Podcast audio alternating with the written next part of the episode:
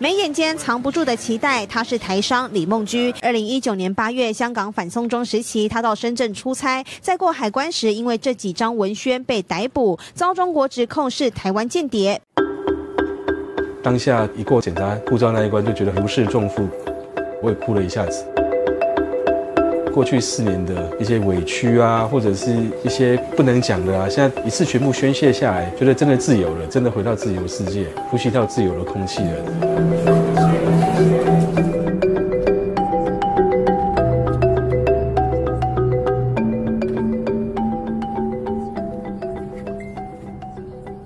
嗨，今天是二零二三年的七月二十四号的中午，我是李梦居，我现在准备要去北京的首都机场搭机。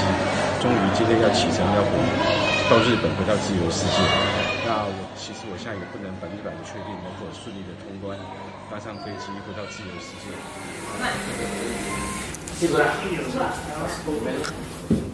认识我的人都知道，我很少，几乎是甚至是几乎没有讲讲过一些政治议题。我因为我是生意人啊，因为发生这件事情，才发现这个国家跟我们之前印象是完全完全不一样的。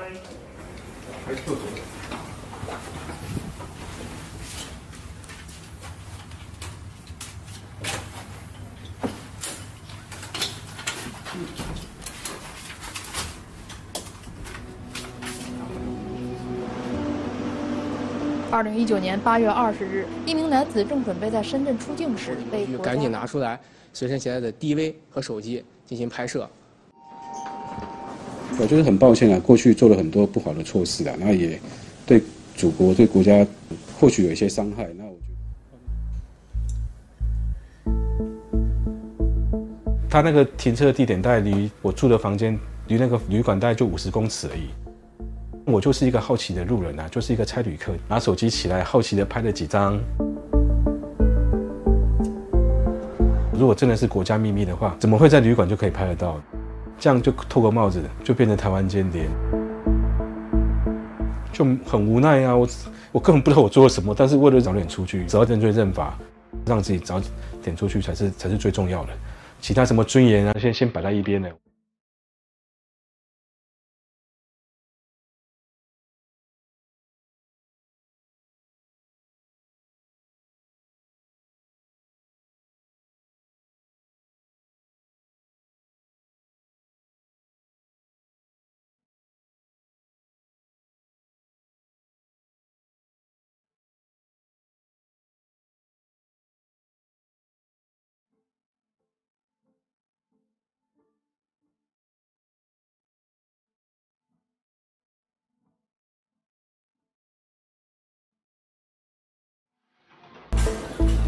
本来以为可以一个月就可以回家，竟然还要多两年，傻眼了这样子。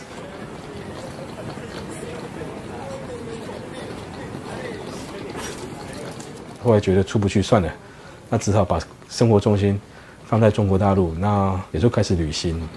在这个餐厅是吃云南的名菜，过桥米线。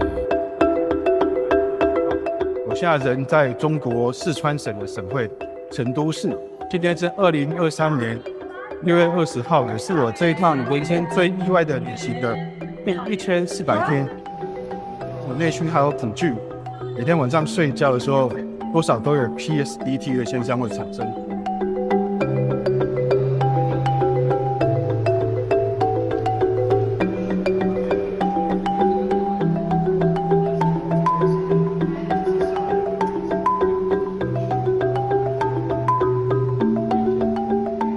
完全不能出房门，那整个就是被监禁起来。每天有有三个人在看着我，不让你看电视，不让你看报纸，不让你说话，窗帘也不能打开，你不知道外面是什么地方。我都很期待每天来问讯我这样子，不然没有人愿意跟我讲话。我那时候痛苦到每天把地板啊、床底下、天花板全部擦一遍这样子，因为没事干。最痛苦就是什么时候能够恢复自由，不知道，真的不知道。最后想到一个方法，就是他也没来问讯的时候，我就开始踱步，就走走路，在有限空间里面走路，心里哼了一些歌。我最常哼的就是那个亚细亚的孤儿啊，还有美丽岛这两首歌。我现在在黑龙江的加龙保育区来看丹顶那个，台下好冷。因为我出这件事情，出来之后，有些台上朋友还是会对我有点戒心的这样子。微信上他们会会不敢跟我聊，甚至有反正有些人连讲电话都不敢跟我讲，可是见到面就没问题了这样子，只要不要有对话记录就是了。我用旅行这个方式来克服我的孤独感，一个城市一个城市的走。虽然有些人可能只是见一次面聊一次天，但至少有人愿意跟我聊天，跟我讲分享他生活上的故事，或是那个地方的事。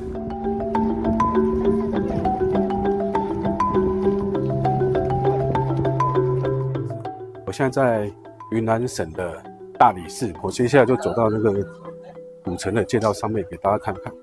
这个是大理王府。哎呀，怎么放？那今天也是我这一趟很意外的旅行的第已经一千四百多天了，一千四百零四天了吧？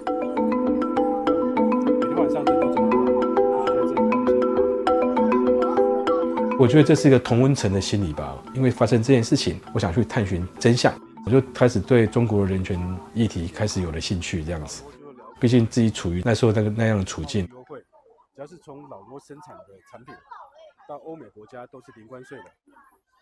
出来之后才发现，在里面有两年，我的大姑姑和大阿姨都相继过世了，很遗憾这样子，那就没办法去参加他们的丧礼。去年的话，有一位小时候对我非常好的叔婆吧，我叫她叔婆这样子，染疫一天就过世了，一百零六岁。我出来之后还打电话给他，这样，只是他那天不知道怎么回事没接到，是他儿子接到，我就想跟他讲话，就说我回去要赶快回去会见你，抱抱你这样子。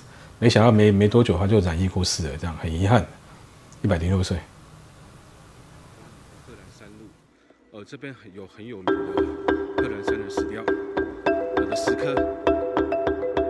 就在前天，呃，深圳市国安局的人员约我会谈，因为大家都意识到我快可以回去的时间快到了，呃，只是他在会谈之中又透露出可能担心我回去之后被台湾的媒体操作，然后会影响到总统大选之类的。但我也很诚实跟他说，我回去的时候会先到日本，来避开这段风头。呃，所以到时他们到现在都还没有决定能不能让我回去。到机场前，心情都是很忐忑不安。那我是一直到三天前，深圳的国安才传简讯给我，也打了一通电话给我，确认我能够出去的意思，这样子。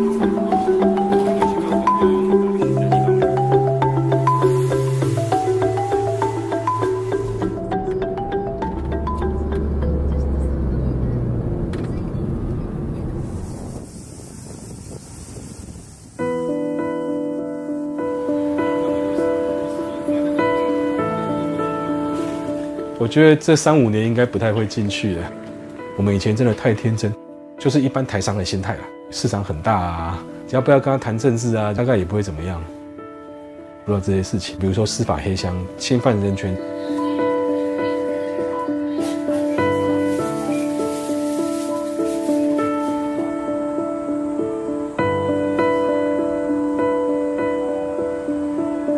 这个就是设身处地嘛，自己经历过，那就会开始关心。之后就是希望尽早能够恢复原本的生活。从我知道还要多两年限制出境那个时候开始，大概一天顶多睡到最多最多四个钟，两个钟到四个钟就一定会醒过来，做梦也会啊。希望今天晚上是个好梦了，真的自由了。